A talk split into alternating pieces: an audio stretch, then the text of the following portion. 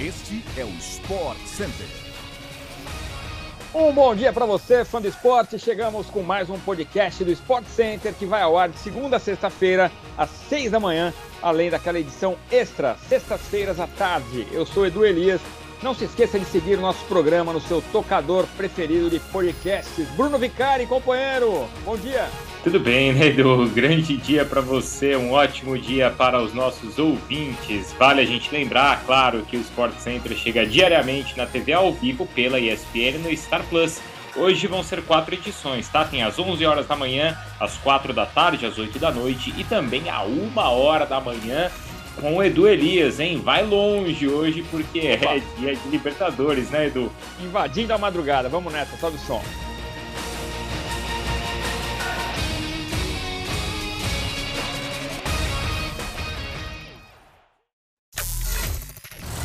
Nesta quarta-feira, o Flamengo enfrenta o Vélez Sarsfield pela semifinal da Libertadores. O rubro-negro embarcou para a Argentina na tarde de segunda-feira no aeroporto do Galeão. O embarque foi tranquilo, contou com a presença de um grupo pequeno de torcedores, mas animados. Eles gritaram e acenaram enquanto os jogadores desciam do ônibus. É, e olha só, no dia de ontem, olha só que interessante, hein? Adivinha onde o Flamengo treinou? Sim, treinou lá no CT do Boca Juniors. Pois é, aconteceu exatamente isso, tá? A atividade foi tratada como crucial para a escalação ou não do Davi Luiz, que viajou com a delegação após aquele quadro confirmado de hepatite leve. Enquanto o zagueiro é um reforço para a lista, o Flamengo não conta com o Marinho, que apresentou o quadro de febre e não viajou com a delegação. Matheus França foi o escolhido por Dorival Júnior para completar a delegação. O Flamengo chega para o confronto sem baixas novas por lesão. O clube vive um bom momento no departamento médico e não sofre com lesões médias ou graves desde o caso do Rodrigo Caio, que deve retornar na metade de setembro. O número impressiona já que o Flamengo não tem uma semana cheia de trabalho, sem compromissos de meio de semana desde o início de junho e até por isso o atual treinador tem utilizado um time para o Brasileirão e outro para as Copas, a do Brasil e a Libertadores. Este grande duelo, o jogo de ida da semifinal da Copa Comebol Libertadores, o fã de esporte acompanha ao vivo às nove e meia da noite na tela da ESPN pelo Star Plus. Novo jogador do Manchester United, o atacante Anthony, entrou no top 3 dos brasileiros mais caros da história do futebol. O ex-jogador do São Paulo custou ao time inglês 95 milhões de euros, ou 484 milhões de reais, mais 5 milhões de euros em variáveis. O valor deixa o atacante atrás apenas de Neymar e Felipe Coutinho no ranking. A atual janela deve se encerrar com quatro novos integrantes no top 10 de brasileiros mais caros. Além do Anthony, Casemiro, Richarlison e Rafinha entraram nessa lista. Lucas Paquetá poderá integrar o topo após a ida para o West Ham, caso o valor final de 61,6 milhões de euros seja atingido com os bônus previstos em contrato. Se consideradas todas as transferências, Neymar entra duas vezes na lista com a sua ida do Santos para o Barcelona e a saída da Espanha para o PSG, que é a negociação mais cara do futebol. O fã da Premier League que vai acompanhar Anthony no Manchester United também assiste a uma rodada tripla de campeonato nesta quarta-feira, às três e meia da tarde, na tela da ESPN pelo Star Plus.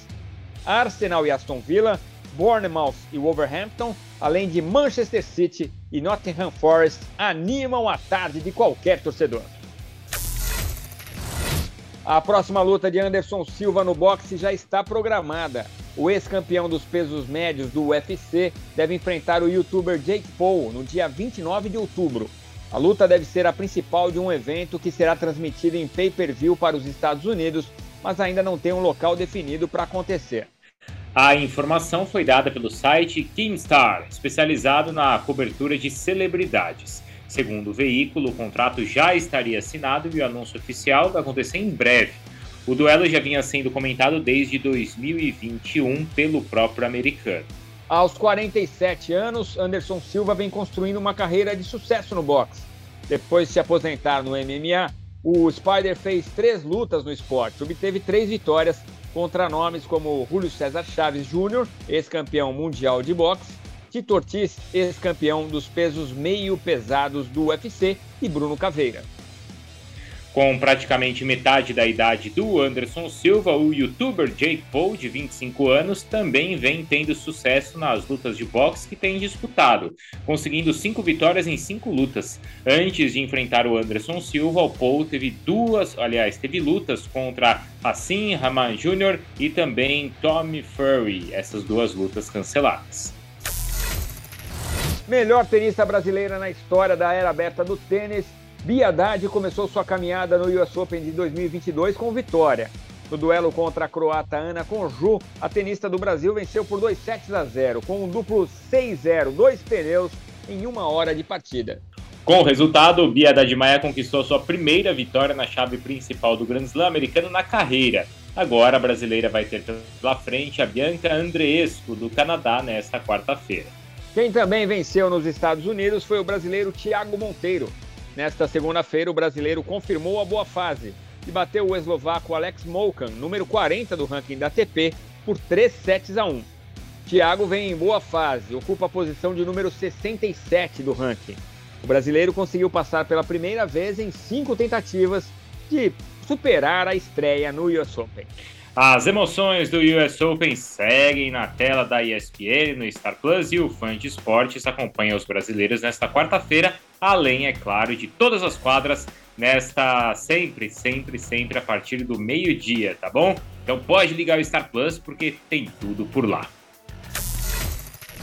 É isso, pessoal. A gente volta então com mais uma edição do podcast do Sport Center amanhã, mas pode se preparar porque a quarta-feira vai ser de muita Comebol Libertadores na ESPN, certo, Edu? Bom dia para você. É isso, Bruno. Valeu, meu parceiro. Valeu, fã de esporte, pela companhia também.